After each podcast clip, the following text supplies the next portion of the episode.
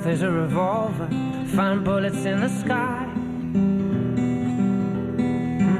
Mm-hmm. Your love is like a soldier, loyal till you die.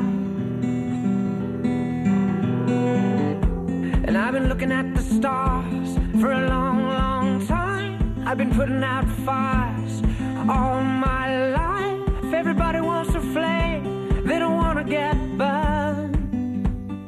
Comienza Mirada de Apóstol, un programa dirigido por el padre Miguel Segura.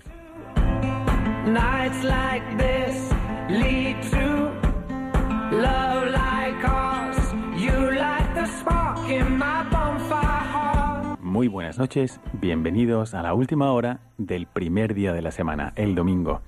¿Cuántos de vosotros habéis tenido que preparar alguna vez una catequesis? ¿Cuántos oyentes de Radio María han tenido que preparar una catequesis o una clase de religión? ¿Cuántas veces a lo mejor en un campamento o quizás ante la pregunta de uno de vuestros hijos o de vuestros nietos, has tenido que explicar la fe y transmitir la fe que vives? En ese momento has sido catequista. La Iglesia nos dice que los catequistas están comprometidos con la actividad misionera de la Iglesia. Así que hoy vamos a hablar de esos momentos no programados donde eres apóstol, casi sin querer, o porque eres profesor de religión, o porque eres catequista, o porque funges como tal en los momentos menos esperados. Actualmente en el programa Mirada de Apóstol, como sabéis, estamos desarrollando esta serie de programas donde se evidencian las actitudes del apóstol. El apóstol es el que anuncia y lleva a Cristo. Y aquí, en la radio de nuestra madre, como hemos experimentado también en este mes de mayo, el último día de mayo, hemos celebrado esta festividad del Corpus Christi y es como si la Virgen nos llevara a celebrar esa fiesta de su Hijo siendo para nosotros un ejemplo práctico de ser apóstol, como si lo último que hace la Virgen es no, nos presenta a Cristo en su mes. Bueno, pues también cuando nosotros presentamos a alguien a Cristo, estamos imitando a María, estamos siendo apóstoles en la Iglesia y vamos mucho más allá que un título, título de catequista o título de profesor de religión. Hoy vamos a hablar con vosotros de esos momentos y también vamos a compartir con vosotros algunos de esos materiales que en ese momento os hubiese gustado tener. Algunas, algunos dirán, ah, ¿por qué no lo supe antes? Bueno, en el programa vamos a tratar, a través de nuestros invitados y a través de su experiencia tratando de comunicar la fe, qué es, dónde encontrar estos materiales, cuáles son las actitudes que tiene que tener un apóstol cuando se encuentra ante una pregunta, ante, ante una inquietud, ante una necesidad. ¿Y os habéis preguntado alguna vez qué es lo que piensa la Iglesia sobre este ministerio de ser catequista, de transmitir la fe? Vamos ahí de relleno. Alguien que esté ahí de relleno y que ocupe a los niños mientras hay que hacer otras cosas, no es así sino que la Iglesia considera este ministerio de ser catequista de una forma profunda, de una forma muy valorada por el magisterio de la Iglesia. La Iglesia dice sobre los catequistas que teniendo en cuenta que ellos son desde los primeros siglos de cristianismo y en todas las épocas de renovado impulso misionero, unos agentes extraordinarios de la fe, han dado siempre y siguen prestando todavía una ayuda enteramente necesaria y singular para la expansión de la fe y de la Iglesia. Y para la Iglesia, por tanto, el hecho de dedicarse a impartir catequesis o a transmitir la fe también en clases de religión, por ejemplo, en un colegio, llega a ser algo irrenunciable porque además es muy prometedor. Y tenemos con nosotros a un padre que viene de fuera, no es de aquí, no es de España, pero habla muy bien español y se llama padre Martin Flynn Rowe. Dentro de unos instantes volvemos con vosotros con la primera parte de nuestro programa, Mirada al Presente.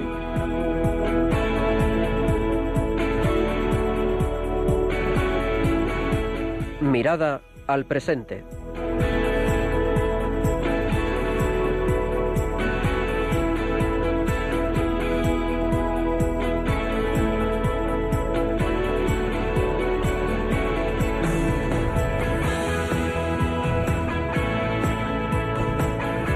Comenzamos esta primera parte de nuestro programa, como habíamos anunciado, con un sacerdote aquí en el estudio. Muy buenas noches, padre Martin Flynn Rowe. Buenas noches.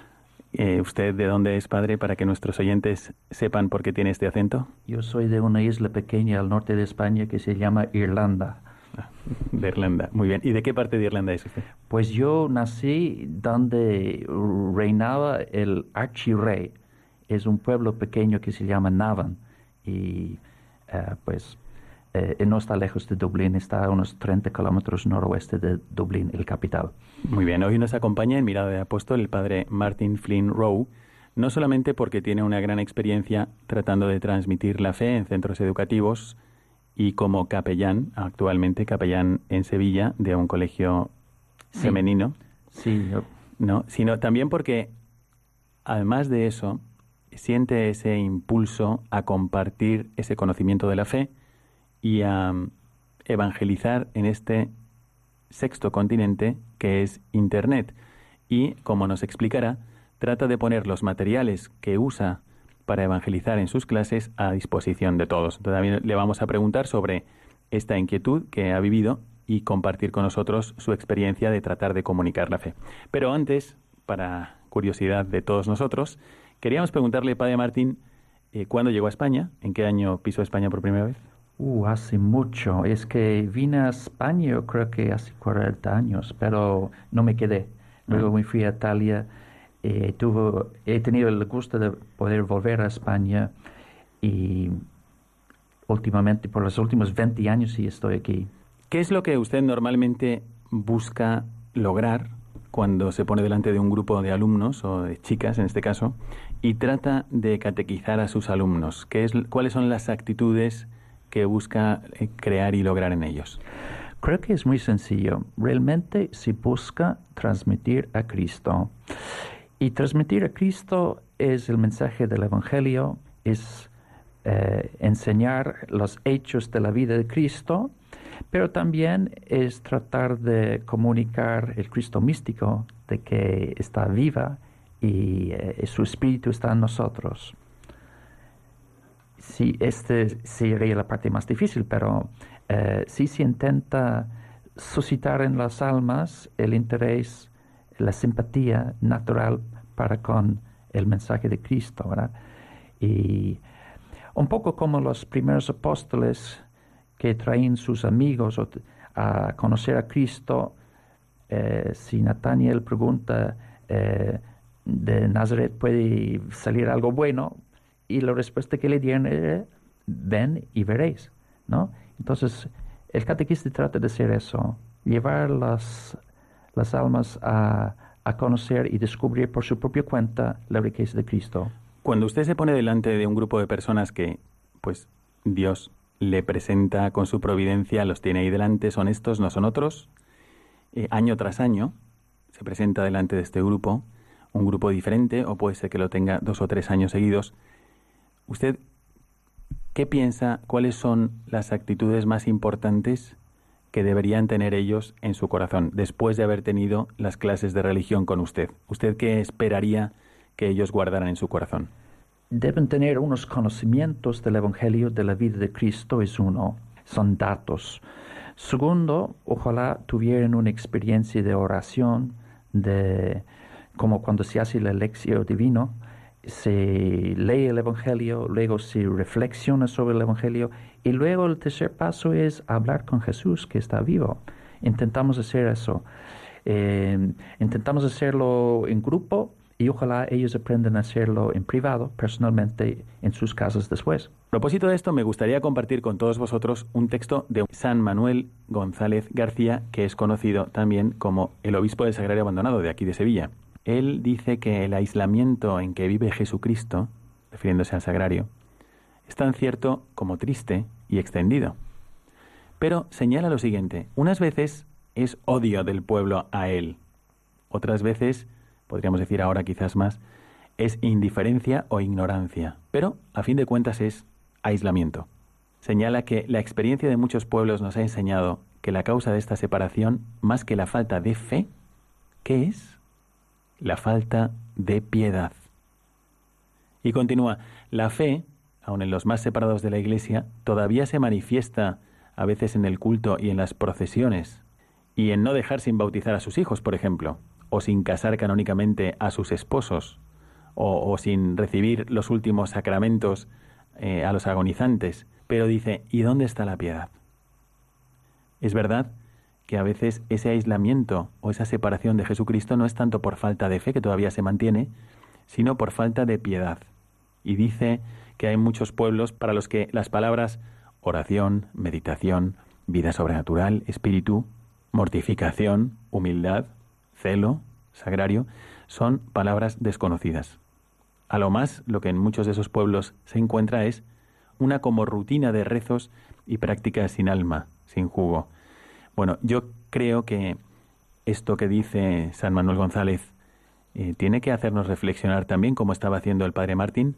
Nosotros deberíamos lograr no solamente un conocimiento teórico del Evangelio, sino una actitud de piedad, una virtud de piedad que tenemos que enseñar a los alumnos o a nuestros catecúmenos a que la adquieran, a lo mejor por contagio, a lo mejor por emulación, o por lo menos rezar siempre al Espíritu Santo para que les regale este don, este don de piedad, que a veces no es eh, la fe lo que les falta, sino a lo mejor la actitud de piedad. Sí, la piedad, pues quizás en cultura hace años era más presente, que había más en, el ambiente del respeto para con Dios. Hoy día hay muchos retos modernos, la cultura está cambiando, hay medios de comunicación nuevos, hay muchas ofertas, distracciones, pero como decía, como catequista, se trata de enseñarles datos eh, sobre la historia de Cristo, la, historia de salvación. Y segundo, em, la experiencia de Cristo, tratar de ser la experiencia de la oración desde infantil en los colegios.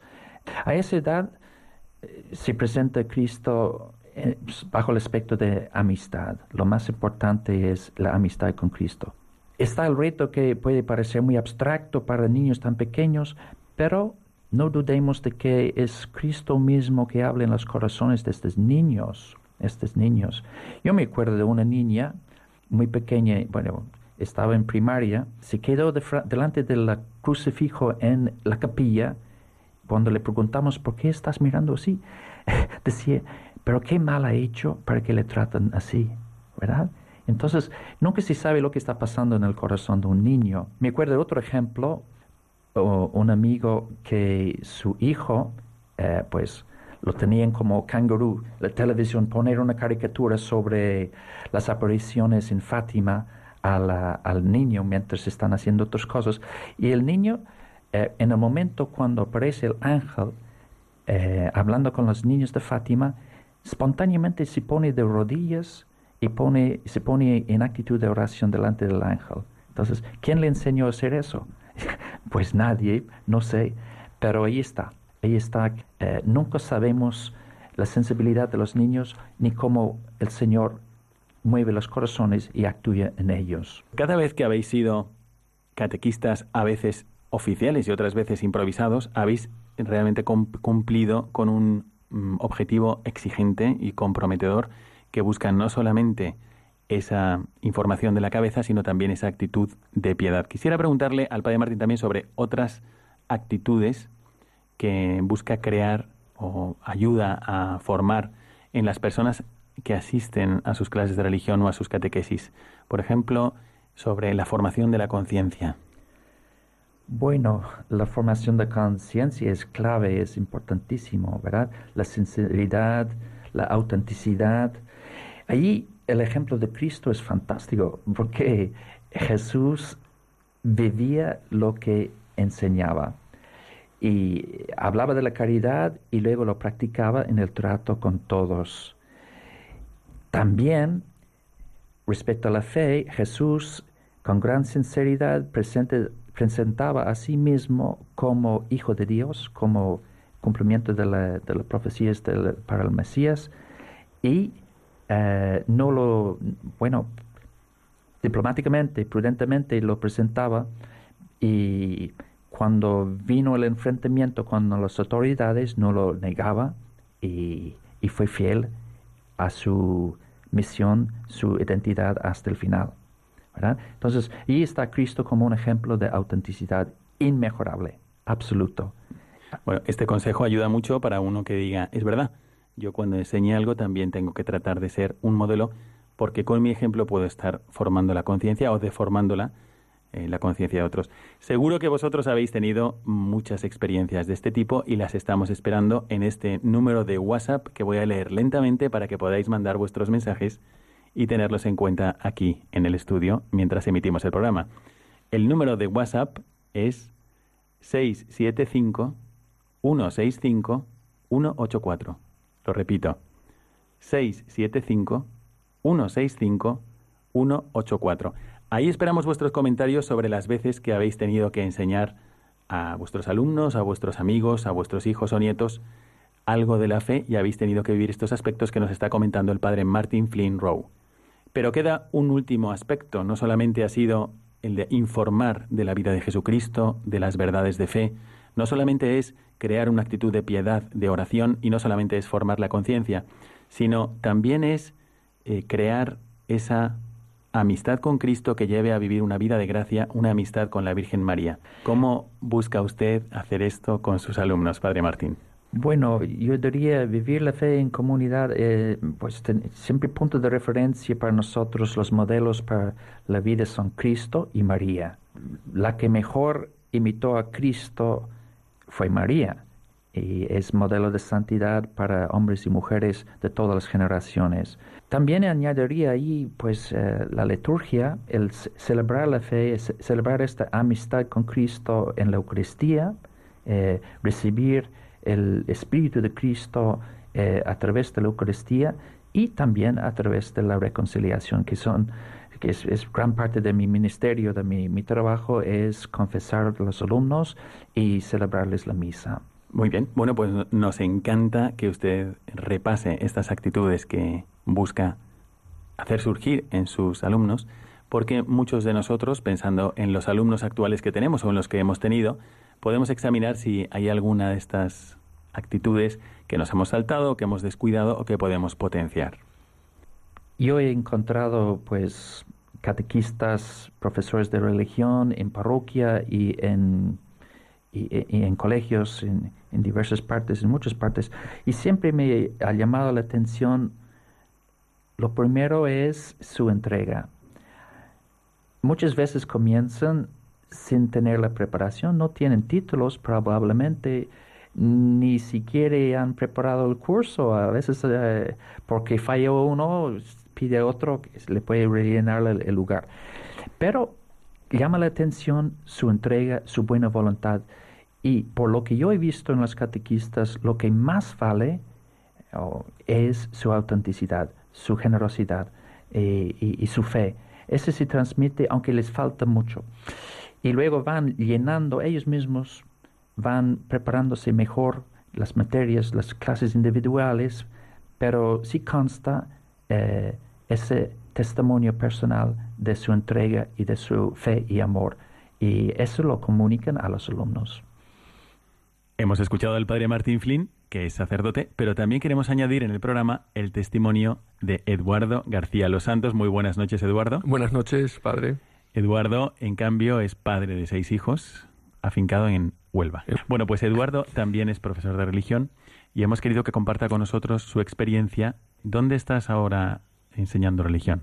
Bueno, doy clase de religión en, el Instituto Rafael Reyes de Cartaya, desde primero de la ESO y primero y segundo de bachillerato. Muy bien, bueno, pues queremos preguntarte eh, cuál ha sido en general esta experiencia que has tenido como profesor de religión, eh, un cristiano que está tratando de enseñar la fe en, en España a través de las clases de religión. ¿Cuál es tu experiencia en general? Estoy contento con la materia que doy, estoy bastante satisfecho. La verdad es que a veces eh, alguien te plantea, ¿no? Y porque tú no vas a hacer oposiciones, ¿por qué no haces oposiciones de matemáticas? las matemáticas me gustan, ¿no? Y, la verdad es que, aunque para muchas personas la, religión a veces sea una María, ¿no? O es la, fama que ha tenido toda la vida, ¿no? Para mí, sin embargo, es una asignatura bastante importante, ¿no?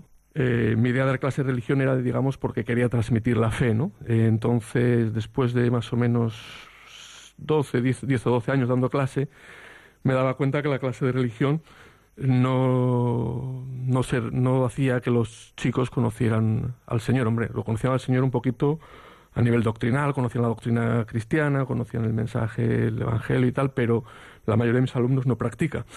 Yo veía la necesidad de ponerles de frente del Señor, ¿no? O sea, sacarlos de alguna manera, entre comillas, del, del aula y que tuvieran un contacto con el Señor a través de, la oración, de los sacramentos, ¿no? Principalmente del sacramento de la penitencia, del sacramento de la Eucaristía y también a, la adoración, ¿no? A la adoración al Señor.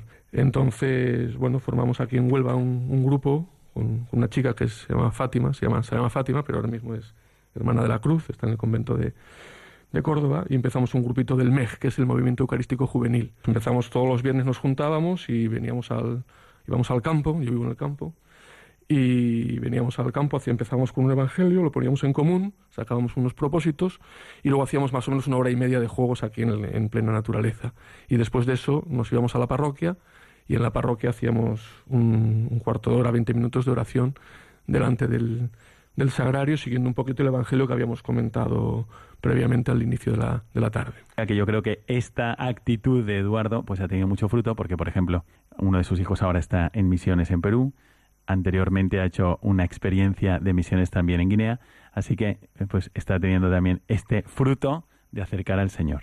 Pero bueno, ¿cuáles son esos momentos donde tú ves que uno como catequista o como profesor puede ayudar un poco más a sus alumnos o qué actitudes son las que pueden ayudar más a, a los que tú quieres transmitir la fe? Como profesor de religión, que es por lo que creo que estoy aquí, a largo plazo yo espero que se queden con, con algunas ideas, ¿no? Por ejemplo, la, la, coherencia de, de, todo el mensaje, ¿no? Una vez me decía una, una, una, alumna, me decía, oye, es que, es que aquí parece que todo encaja, ¿no? Todo encaja, ¿no? Efectivamente, ¿no? Estábamos viendo un poquito eh, a lo largo de todo un año habíamos estado viendo eh, qué somos, a dónde vamos, de dónde venimos, para qué estamos aquí. Y habíamos ido viendo un poquito las grandes preguntas de la humanidad, ¿no? Y entonces eh, esa, coherencia yo creo que a largo plazo a alguien le, puede hacer reflexionar, ¿no? Otra cosa que a mí me gustaría que se queden los chicos, ¿no? A los que les doy clase, ¿no? Sobre todo es que, bueno, al principio de la clase rezamos, ¿no? Además nos ponemos de pie para rezar y rezamos una Ave María, pero después de la Ave María dejamos 10 segundos de, oración en las cuales yo invito a los chicos a que, a que recen, ¿no? A que hagan oración y les invito pues para que den gracias o pidan perdón o, o, pidan por algún familiar. Eso durante seis años, ¿no? desde primero de la ESO hasta segundo bachillerato, pues es una cosa que me gustaría que al menos se les quede, ¿no? Ese, que pueden tener ese trato con el Señor de, de amistad, ¿no? de tú a tú. Nos lo recordaba el padre Martín Flynn, el interés que tiene él de que sus alumnos lleguen a una actitud de oración. ¿Realmente aprovechan esos 10 segundos? ¿Y ves diferencia entre primero de la ESO y segundo de bachillerato? Yo creo que, yo creo que sí. Sobre todo a veces he hecho la pregunta, ¿no? Y digo, a lo mejor, a ver, algún día que había un examen, ¿no? Y le digo, por favor, arriba del, al lado del nombre ponerme un sí o ponerme un no. Si me ponéis un sí, es que en los 10 segundos de oración le habéis dicho algo al Señor, aunque sea hola. Si ponéis un no, es que habéis estado distraídos. Y digo, y no pasa nada. Puede que cuanto mayores, más, no lo sé. Bueno, ¿cuál debería ser, si alguno de nuestros oyentes está diciendo, bueno, pues aquí tenemos, el padre Martín nos ha explicado esa, ese impulso misionero no solamente de dar catequesis, sino también de subir sus clases a Internet y que otros puedan disfrutar de ellas. Aquí vemos a un padre de familia que está optando por dar clases de religión y que no se queda contento, sino que además quiere acercar a los niños, a los chicos al Señor a través del MEG, del Movimiento Eucarístico Juvenil. Eh, a lo mejor yo también podría hacer algo, eh, pero yo no sé si tengo las actitudes. ¿Cuáles serían las actitudes mejores que piensas tú que realmente podrían ayudar o desde tu experiencia, qué actitudes recomiendas para un cristiano que quiere transmitir la fe a los jóvenes? Bueno, yo creo que si, si no tenemos al Señor no podemos darlo, ¿no? O sea que solo podemos dar lo, lo que tenemos. Entonces nuestra vida personal de santidad creo que es una cosa muy importante y esa santidad se tiene que traducir siempre en, la alegría, ¿no? Un santo triste es un triste santo. Entonces, esa santidad se tiene que ver en la alegría. Eh, luego, creo que es muy importante la oración por ellos. Hay truquitos que son fáciles, ¿no? Por ejemplo, eh, cuando uno va a repartir una ficha, uno puede repartir fichas y cuando va repartiendo la ficha, pues va haciendo una pequeña oración por cada uno. O cuando va a corregir un examen, cuando empieza, Simplemente, Señor, acuérdate de, fulanito, ¿no? Estoy pensando que ahora habrá oyentes de Radio María que estarán diciendo, ojalá yo hubiera tenido un profesor de religión así. Luego, comentarte que conocí un, padre en la parroquia aquí de, de, Bellavista que me llama mucho la atención. Estaban en misa, siempre estaban en el matrimonio y siete hijos. Siete hijos. Iban todos los días, todos los días, ¿no? Y a mí me impresionaba porque además eran pequeños. Actualmente uno es sacerdote y dos son religiosas, ¿no? Entonces yo un día le, le, pregunté, le digo, Manuel, ¿tú qué haces para conseguir que tus hijos vengan a misa todos los días, ¿no? Me dice, yo nada. Me dice, el que educa a mis hijos es el Señor, yo solo rezo por ellos. Qué buena experiencia y, qué buena anécdota nos acabas de contar, también para que nosotros nos examinemos, es decir, si normalmente tenemos todos muchísimos deseos de que nuestra familia vaya mejor y tenemos muchísimos deseos de también de que nuestros alumnos vayan a mejor, pero esos deseos eh, hay que traducirlos en oración, porque es cuando tú tocas la tecla de la bondad de Dios y esa nunca falla. Es verdad que esa nunca falla. Entonces hay que volcarnos en la oración.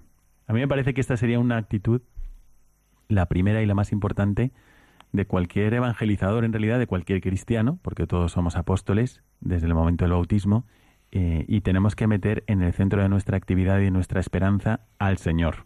Y esa es la forma de hacerlo. Bueno, también quería preguntarte, en medio de esta serie de actividades, ¿cuál es la que tú ves que tiene eh, un mayor fruto quizás a la hora de transmitir la fe y a la hora de transmitir esta relación personal con el Señor? Yo creo que es el Señor, no es el Señor el que actúa. Entonces, lo que más fruto creo que tiene es, es poner a los, a los, niños ahora sí directamente en, en una adoración, una hora santa, delante del Señor, intentando en cierta manera que tampoco se les haga aburrido, ¿no? alternando un poquito unos cantos, un, unas palabras, un tal, dejándoles ratos de silencio, creo que es lo más lo que más fruto da a largo plazo, ¿no? Porque nosotros sembramos, pero bueno, el que va a poner el incremento es él, ¿no? Eh, ves, he visto, ¿no? Muchas veces como alumnos o, chicos pues lloran delante del Señor después de, una, de estar mucho tiempo alejados, ¿no? Es el Señor el que tiene que, hacer que interioricen esas cosas y a través de su espíritu pues que se... Estamos hablando con Eduardo García Los Santos, para los que habéis llegado un poco tarde al programa. Eh, yo creo que también está siendo para nosotros en este programa un ejemplo de lo que estaba pidiendo el Concilio Vaticano II en este texto tan hermoso que os recomiendo a todos de Apostolicam Actuositatem, donde habla no solamente de, bueno, os doy un consejo, ¿no? Como si la Iglesia dijera un consejo, haced apostolado, no lo dejéis todo para los clérigos. No, no, sino que la Iglesia se dirige a los clérigos, a los obispos, a los sacerdotes, a los religiosos y dice, los laicos tienen el derecho y el deber de hacer apostolado. Así que a lo mejor dentro de tu corazón sientes una llamada de decir, bueno, yo estoy ya transmitiendo la fe a mi alrededor, lo estoy haciendo bien, ¿qué siento cuando escucho también estos ejemplos? Y por último, me gustaría preguntarle a Eduardo, ¿has encontrado dificultades a la hora de transmitir la fe a los jóvenes en España actualmente? Bueno, una primera dificultad yo creo que es la de la, la primera llamada. La primera llamada, el, por ejemplo, cuando hacemos una convivencia del, del MEG o un retiro de JRC, eh, yo invito a mucha gente. A lo mejor puedo invitar a, todos mis alumnos y, no vienen, a lo mejor de 300, pues a lo mejor no viene uno, no viene uno, viene uno o vienen dos. Cuando luego resulta que se incorporan y, han venido una vez, siempre repiten. Pero esa dificultad de la, de la primera llamada creo que es importante y yo creo que es debido un poquito dado a, a lo que dice el Señor en la parábola del sembrador, ¿no? Salió el sembrador a sembrar, sembró en el camino, sembró en tierra pedregosa y en el tercer campo que siembra es en, el terreno, en el zarzal, ¿no? Estaba lleno de zarzas, ¿no? Todas esas cosas que rodea a los jóvenes que están con mil cosas a su alrededor y entonces no ven el atractivo de, de, de, lo que les estás invitando, ¿no? Porque encima les suena a rollo, ¿no? El otro día unos chicos de segundo bachillerato me pidieron algún trabajo para subir nota y entonces le dije, mira, estáis muy liados con la selectividad y tal, y entre estudio y estudio solo quiero que veáis, veáis, una película, ¿no? Es una película de la hermana Claire, que es una religiosa del hogar de la madre, eh, en la que se cuenta su vida, ¿no? Es una religiosa que murió murió hace dos o tres años en Ecuador en un terremoto y después de esto yo comentaba con ellos individualmente, ¿no? Los iba citando uno en uno y entraba en el diálogo personal de qué les había parecido la película. Entonces ellos se quedaban, la mayoría decían, yo es que no pensaba que las monjas eran así, ¿no? Igual me ha pasado cuando hemos visto algún otro año la película de la última cima. Su idea de los curas, pues es las, ideas que tienen de las series de televisión, ¿no? Y en cuanto ven algo que se sale de eso, ven un cura normal o una monja normal, pues les, les impacta, les impacta, ¿no? Efectivamente, cuando uno encuentra una presentación normal una presentación realista, auténtica de lo que es una, un buen ejemplo sacerdotal o religioso, bueno, pues yo creo que los jóvenes están abiertos a alabar la bondad y el bien de las cosas. Les parece bien que se dediquen a eso. A veces uno duda de si lo entienden a fondo o no, pero les parece muy bien que alguien eh, tenga estas actitudes ¿no? delante de Dios. ¿Alguna dificultad más que encuentres a la hora de tratar de transmitir la fe a los jóvenes? A veces veo por parte de, las familias, de los padres, eh, de los alumnos, eh, miedos y, desconfianzas, ¿no? Me, me, dio mucha pena hace muchos años una chica que vino un viernes a un rato de oración y cuando salió de la parroquia dijo, qué feliz he estado. No había venido, no había ido a misa desde la primera comunión, habrían pasado cinco años. Pero esa chica no volvió nunca más porque la familia no le dejó.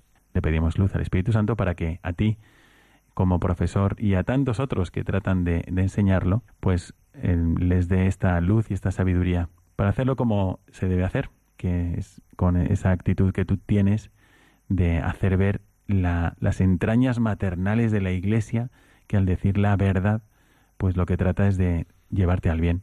Así que bueno, nosotros desde aquí, desde el programa, la verdad es que te felicitamos de todo corazón. Además de esta, esta dificultad que no tiene, no tiene que extrañarnos, sino simplemente que tenemos que coger más impulso para seguir mm, dándole la palabra a Jesucristo y que Él nos ilumine. Nosotros no tratamos de inventar nada, tratamos de transmitir lo que vemos en el Evangelio, lo que nos viene de Jesucristo.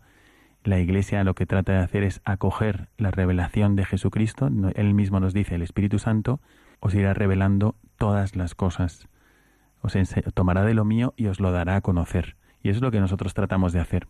Es una propuesta que es la de Cristo y es, eh, es libre.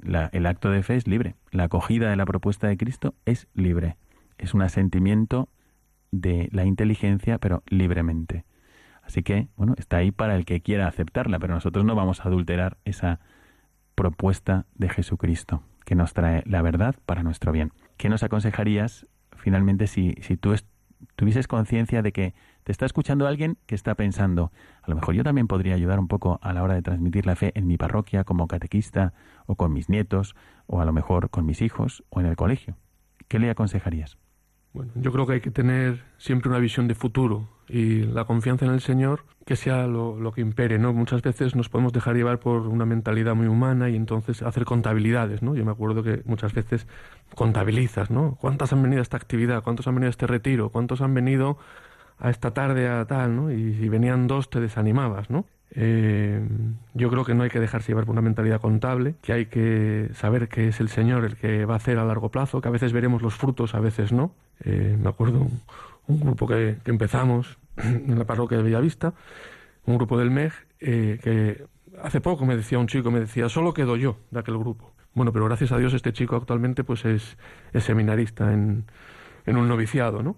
Entonces, bueno, no mirar los, no mirar los números, todo por una sola persona merece la pena, ¿no? Pues muchísimas gracias, Eduardo. Estamos despidiendo ahora a Eduardo García de los Santos. Muchísimas gracias por estar con nosotros esta noche. Bueno, muchas gracias a vosotros. Hasta la próxima.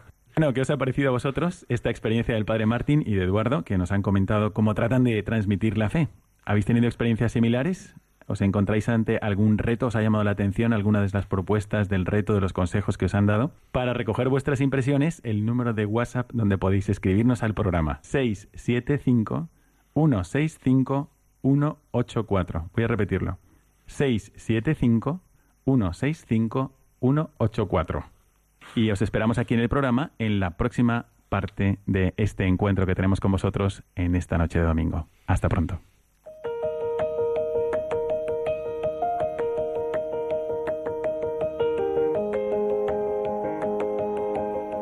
Mirada al Magisterio.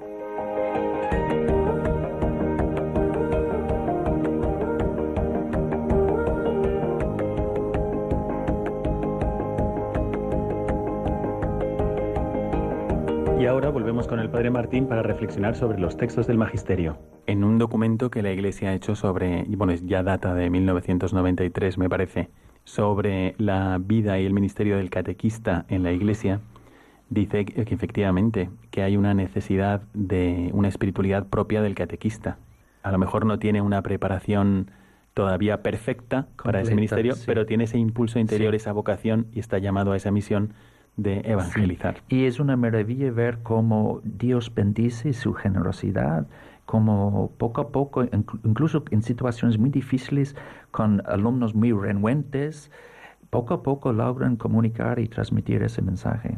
Otro motivo más por el cual el Padre Martín está aquí con nosotros es porque ha ideado alguna otra forma para transmitir la fe más allá de las clases. Y hemos pensado que quizás podría compartirla con nosotros, no solamente para decir, bueno, estos materiales están ahí, sino también para, de alguna forma, provocar una emulación. Y que todos nosotros, aprovechando que ahora existe este medio extraordinario que es Internet, ha logrado el Padre Martín eh, compartir a través de Internet esos PowerPoints que prepara para evangelizar y para catequizar. Lo que yo hago es muy sencillo. Mire, yo tratando de presentar un tema a los alumnos, hago un resumen de un documento del Papa o un capítulo de un documento del Papa o de uno de sus viajes o un tema de la liturgia de Navidad, de Cuaresma, de Carnaval, etcétera o de los santos o incluso otros temas. Usted lo que prepara es una presentación audiovisual que proyecta,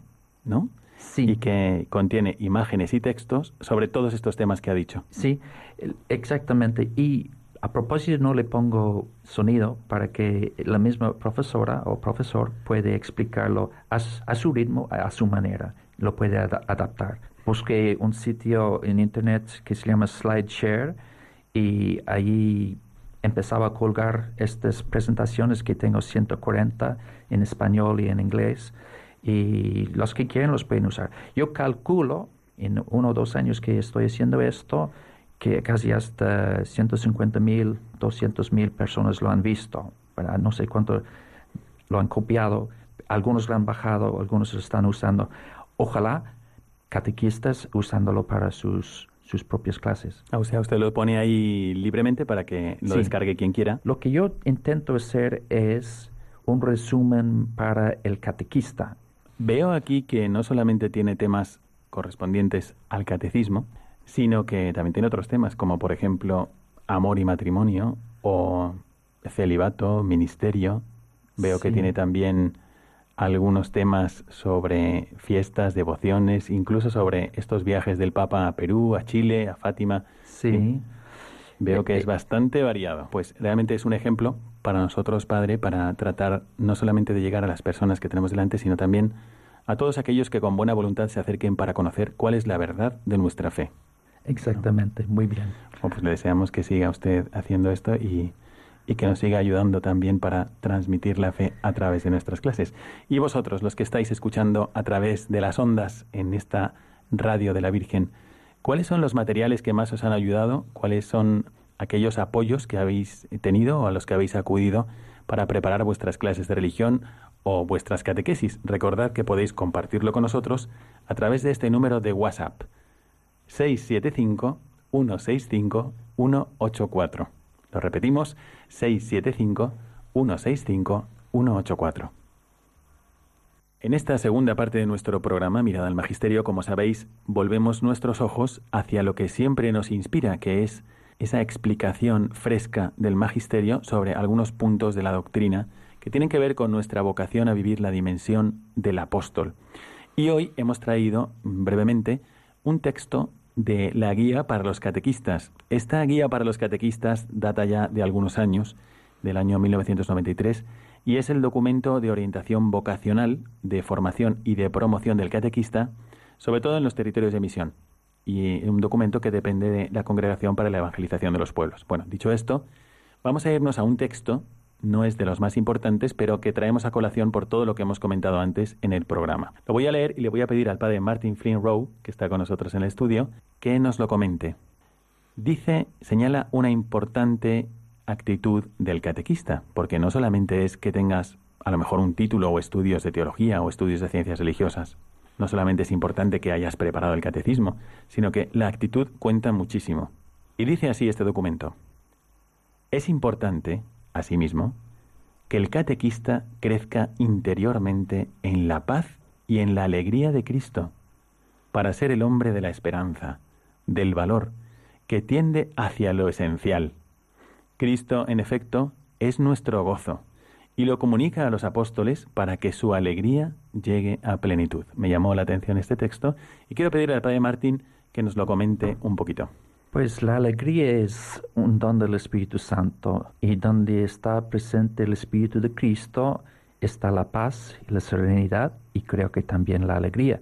El Papa en Evangelii Gaudium ha subrayado este punto y quiere que los cristianos sean alegres y que lleven el Evangelio a la calle. ¿Usted ha tenido alguna experiencia personal? Hace años, cuando estaba en New York, me tocó llevar un grupo de chicos a ver la ciudad y casi enfrente de San Patricio, en la Quinta Avenida, encontré a un joven de unos 20 años que tenía un stand ahí con folletos y Biblia y estaba evangelizando. Estaba con unas ganas de parar cualquier persona que pasaba y hablarles de Cristo. Entonces me llamó mucho la atención esto que, que no era católico, pero impresionaba su celo y la preparación que había hecho.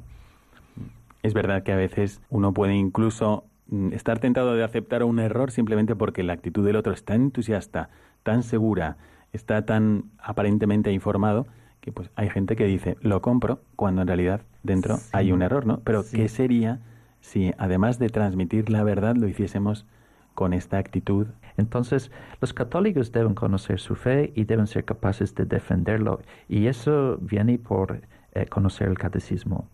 En este documento sobre la guía de los catequistas, la Congregación para la Evangelización de los Pueblos señala también su ejemplo de vida cristiana son muy importantes para los alumnos.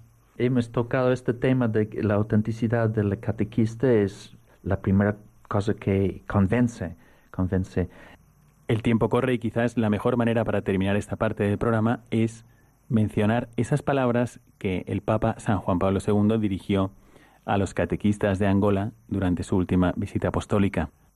Tantas veces ha dependido de vosotros la consolidación de las nuevas comunidades cristianas, por no decir su primera piedra fundamental, mediante el anuncio del Evangelio a los que no lo conocían. Si los misioneros no podían estar presentes o tuvieron que partir poco después del primer anuncio, Allí estabais presentes vosotros, los catequistas, para sostener y formar a los catecúmenos, para preparar al pueblo cristiano a recibir los sacramentos, para enseñar la catequesis y para asumir la responsabilidad de la animación de la vida cristiana en sus pueblos y en sus barrios. Dad gracias al Señor por el don de vuestra vocación. Papa obviamente se refiere aquí a esta institución venerable de catequistas que en África han sido un sostén y muchas veces se han implicado tanto como, como ministros ordenados. Han, han, llevado adelante la fe de los fieles en países de persecución o donde no podían llegar todavía los misioneros. Concluye diciendo, dad gracias al Señor por el don de vuestra vocación, también nosotros lo hacemos, con la que Cristo os ha llamado y elegido entre los otros hombres para ser instrumentos de su salvación. Responded con generosidad a vuestra vocación y tendréis escrito vuestro nombre en el cielo. En esta última parte del programa abrimos los micrófonos, podéis llamarnos a este número, al 91 005 94 19. Lo repetimos. Esperamos vuestras llamadas en el teléfono 91 005 94 19.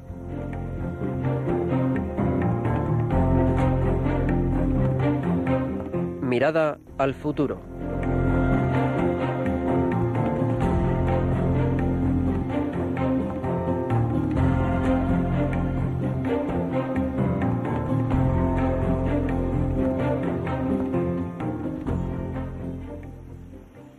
Estamos a punto de aterrizar nuestro programa y quisiera saludar a los que han estado escribiendo por WhatsApp, así que sobre todo quisiera dar un saludo a Ana Falconde que nos dice esto. Dice, llevo unos 25 años de catequista y profesora de religión. Desde mi humilde experiencia, una de las cosas más importantes es enseñarles a que siempre que recen lo hagan con verdadera conciencia de estar en presencia del Señor y llevarles mucho ante el sagrario dejarles que se acerquen a Cristo Eucaristía. Y también manda un gran saludo a Eduardo, y se lo devolvemos. Bueno, también estáis mandando algunos otros eh, mensajes que atendemos enseguida y podéis mandarnos también o podéis llamarnos directamente al programa. Pero antes quisiera comentar con vosotros, eh, pues, al menos los títulos de algunos de los documentos que en los últimos 50 años eh, la Iglesia ha ido emanando como pues reflexionando sobre la razón de ser de la Iglesia y el servicio a la misión de la misma. Y quisiera hacerlo por lo que os diré a continuación. Eh, en muchas exhortaciones apostólicas, en encíclicas también, bueno, por ejemplo, en Ecclesiam Suam o en Evangelii Nunciandi o en Christi Fideles Laici, por ejemplo, o en Evangelii Gaudium del Papa Francisco, pues hay un impulso muy grande para todos nosotros que nos hace cuestionarnos sobre la tarea evangelizadora de la Iglesia en el mundo de hoy y especialmente la misión apostólica del seglar. Y este es el impulso que queremos transmitir desde el programa. Tú, como seglar, tú como bautizado, estás llamado a una acción evangelizadora. Y puede ser que uno diga, bueno, no, sé yo si eh, debería contentarme con pues una actitud más, eh, digamos, intimista. Hay una, un mensaje de WhatsApp que nos acaba de llegar que dice lo siguiente, para que le encomendemos también. Siento la llamada de Cristo. Perfecto. Cristo habla usando cualquier cosa, hasta nuestra psicología, estos momentos, un programa de radio, y dice esto. ¿Cómo saber qué es lo que quiere exactamente que haga? Porque a menudo pienso que debería hacer obras, no solo con la fe basta. Quizás ir a mi parroquia y pedir consejo espiritual, gracias, y unidos en la oración. Dice, aclara, hacer obras me refiero en hacer otras cosas, misiones, apostolado, etcétera. Bueno, desde aquí, desde el programa, te vamos a responder, no nos has puesto tu nombre, pero esperemos que nos estés escuchando. Y mira, para saber qué es lo que Dios quiere de ti, lo primero es preguntarle a Él, porque el que lo sabe es Él, y es a través de la oración. Pero es verdad que si tienes esta inquietud de, bueno, no solamente con la actitud de oración, sino quizás hacer algo más, pues también Él nos dice que en, el, en el Nuevo Testamento que nuestra fe se refleja también en obras. Y es posible que te esté poniendo este deseo en tu corazón que no será vano. Así que también te pondrá delante las ocasiones para ejercitarlo. Y como tú misma dices, es un camino, el primer camino, la primera puerta que tocar es la puerta de tu parroquia, hablar con tu párroco, tener algún tipo de dirección espiritual, si es posible, para aclarar qué es lo que Dios me está pidiendo ahora, qué es lo que yo podría hacer, cómo podría llevar adelante la dimensión apostólica de mi vida si es que todavía no he encontrado cómo o dónde. Nos estáis bombardeando esta noche con mensajes de WhatsApp y bueno, vamos a leer algunos más. Dice, buenas noches, os felicito por el programa, soy catequista de primera comunión, llevo 10 años, me gustaría ser de confirmación, pero necesito formación. Dice aquí, ¿me pueden facilitar el nombre del señor que ha hablado, que pone a disposición cómo formarse? Bueno, os lo aclaramos aquí es el padre Martin Flynn Rowe y podéis buscarlo en una página que es donde se cuelgan las, em, los PowerPoints y es em, se llama SlideShare. en español se escribiría Slide Share. S-H-A-R-E. Y ahora vamos a dar la palabra a alguien que nos está llamando directamente, Pilar, de Barcelona. Buenas noches. Buenas, noches, padre. Muy buenas noches, Pilar. Lo escucho siempre de Barcelona, ¿eh? Ah, qué, maravilla, pues un gran ¿eh? saludo y buena noche. Le recomiendo, padre, le recomiendo. Y a mí me han dado una catequesis muy buena, ¿eh? los, los, es que los nombres no se me quedan, pero bueno, me han dado una catequesis muy buena.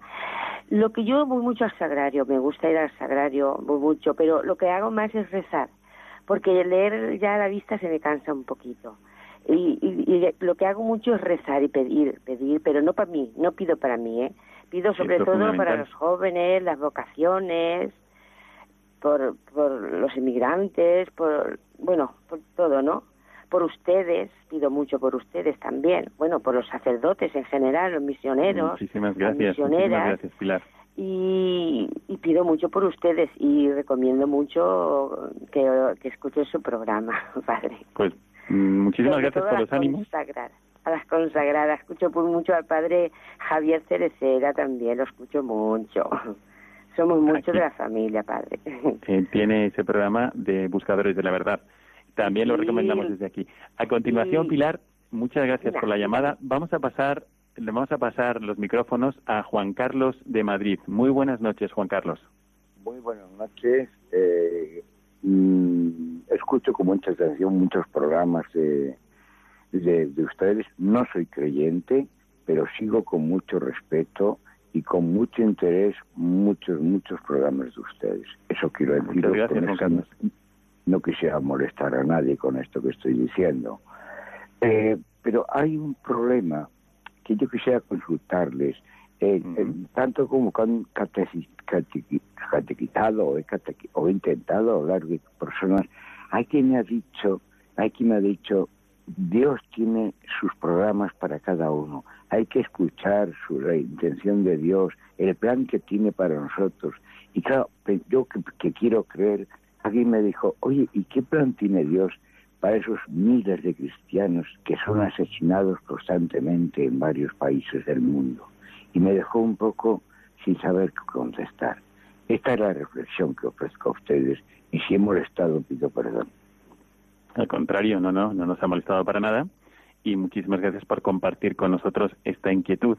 Los planes de Dios nosotros no podemos saberlos todos, pero sí sabemos algunas cosas que Él mismo nos ha revelado. Nosotros no tenemos, no, no podemos pretender tener una mente como la de Dios. Eh, de Dios sabemos pocas cosas, pero algunas con certeza. Y una de las que sabemos es que Dios es un Padre bueno. Entonces, lo que a veces a nosotros nos parece como algo realmente terrible, y desde el punto de vista humano lo es, como por ejemplo perder la vida, pues el mismo Jesucristo, cuando se lo anunciaba a San Pedro, por ejemplo, diciéndole cómo iba a dar testimonio de él, veía así la muerte de San Pedro. Jesucristo cuando le habla de que otro te ceñirá y te llevará donde no quieras, y a Jesucristo resucitado, se lo dice como la ocasión en la que tú vas a dar testimonio de mí. Y sabemos que conectado a ese dar testimonio hay una promesa inmensa de Jesucristo que todos quisiéramos experimentar. Entonces es verdad que, aunque es una gran prueba dar la vida por Cristo, y aunque es una gran maldad quitarle a otro la vida, pues misteriosamente Dios convierte ese momento en, el, en la ocasión de dar testimonio de Él, en una gracia especial. Bueno, Juan Carlos, aunque no tenemos prácticamente casi tiempo, pero le animamos a que siga participando en Radio María, siga escuchando, porque muchas, muchas eh, dudas están ahí porque Dios quiere darte las respuestas, ¿no? No está mal tener dudas, está mal no estudiar después para encontrar las respuestas. Y, y bueno, a través de Radio María tratamos de hacerlo, pero si no, si no encuentra estas respuestas o tiene más dudas, escríbanos a, la dirección del programa o escríbanos al correo del programa a mirada de apóstol arroba radiomaria.es y ahí le atenderemos con muchísimo gusto. Gracias por llamarnos. Bueno, estamos prácticamente terminando el programa, pero quisiera eh, mencionaros un mensaje que nos ha llegado ahora mismo desde Guayaquil y dice ¿podría por favor darme la dirección de la web del Padre Martín para acceder al material de catequesis? Dice, me encanta esa ayuda, pues es lo que estoy haciendo desde hace más de 30 años, mejorar la manera de transmitir la fe, especialmente en este momento en que hay mucha gente joven sin formación. Tengo una clase semanal de estudio del compendio del Catecismo de la Iglesia Católica con jóvenes. Quizás si me dan el contacto del Padre Martín puedo ponerme en contacto con él, etcétera. Bueno, vamos a decirle a nuestra querida amiga Pamela Ormaza, así se llama, que está escribiéndonos ahora mismo desde Ecuador, pues que se trata del padre Martin Flynn Rowe, que se escribe Roe.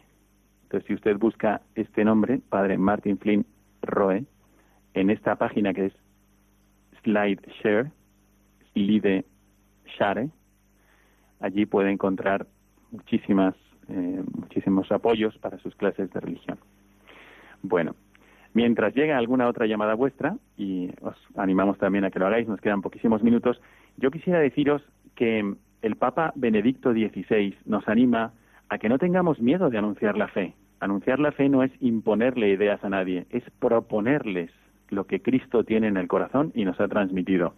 Y dice lo siguiente, hablando de San Pablo, que yo creo que puede ser un estímulo y una, una forma también de ir concluyendo esta reflexión sobre cómo transmitir la fe, cómo ser catequistas en momentos improvisados, cómo ser profesores de religión, a veces en la propia familia. Pero dice esto el Papa Benedicto XVI. Muchos presentan a San Pablo como un hombre combativo que sabe usar la espada de la palabra. Una frase interesante, ¿no? Esto lo decía en una homilía en la vigilia de San Pedro y San Pablo.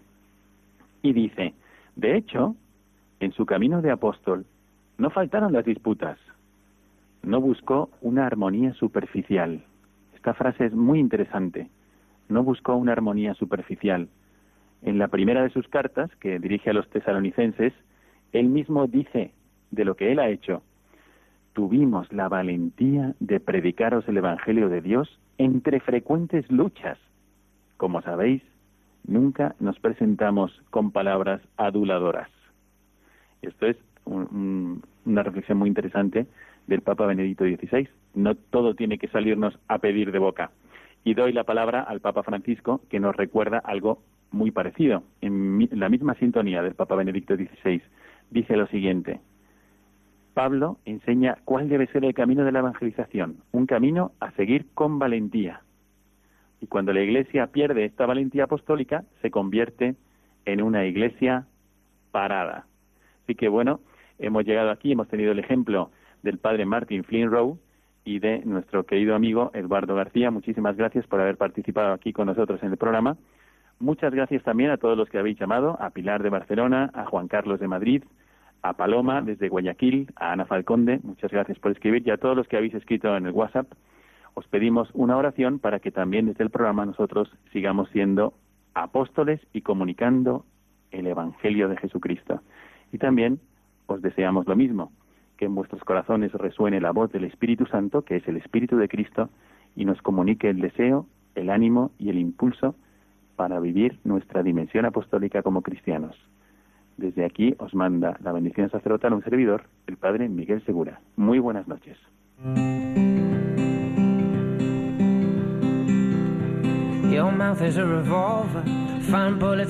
A. Your love is like a soldier, loyal till you die. And I've been looking at the stars for a long, long time. I've been putting out fires all my life. Everybody wants to flame, they don't want to get burned. Acaban de escuchar el programa Mirada de Apóstol, dirigido por el padre Miguel Segura. Nights like this